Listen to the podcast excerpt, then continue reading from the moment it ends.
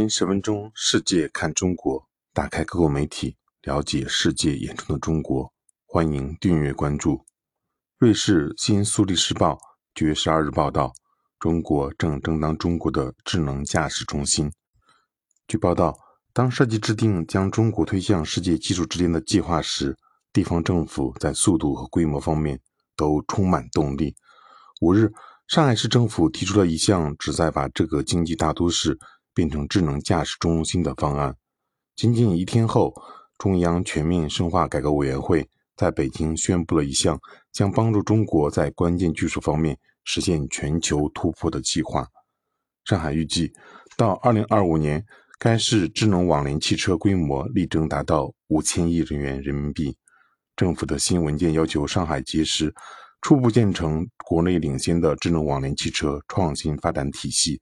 在智能驾驶核心技术研发方面取得重大进展，并使核心装备初步实验自主配套。据报道，上海是中国领先的汽车工业中心之一。二零二一年，该市共生产了二百八十三万辆汽车。通用汽车和大众汽车在该市运营大型工厂已有几十年时间。特斯拉在该市南部建设的超级工厂也在二零一九年投产。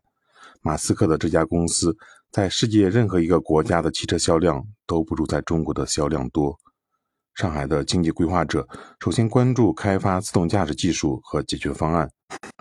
根据规划，到2025年，具备组合驾驶辅助功能 L2 级和有条件自动驾驶功能 L3 级的汽车占新车生产比例超过百分之七十；具备高度自动驾驶功能 L4 级及以上的汽车。在限定区域和特定场景实现商业化应用。按照上海的构想，未来科研院所和企业应该联合起来，开发相应的存储芯片、人工智能算法应用和激光雷达组件等。近年来，中国在汽车行业取得了长足的进步。十五年前，世界还轻视来自中国南方深圳的比亚迪提供的混合动力汽车和电动汽车，但今天。中国的道路上挤满了性能强大而时尚的国产电动汽车，世界上没有其他国家的电动汽车销量超过中国。大众汽车等曾经的领头羊，在中国也已经转向。与此同时，比亚迪、小鹏、蔚来等品牌也在努力征服国际市场。今年第二季度，比亚迪取代美国竞争对手特斯拉成为市场领导者。四月至六月，总部设在深圳的这家公司。交付了三十五点四万辆电动汽车，同比增长了百分之二百六十六。但对于中国制造商来说，向自动驾驶进军并非一定会成功。最大障碍是获得必要的技术。近年来，中国投入巨资发展自己的芯片产业。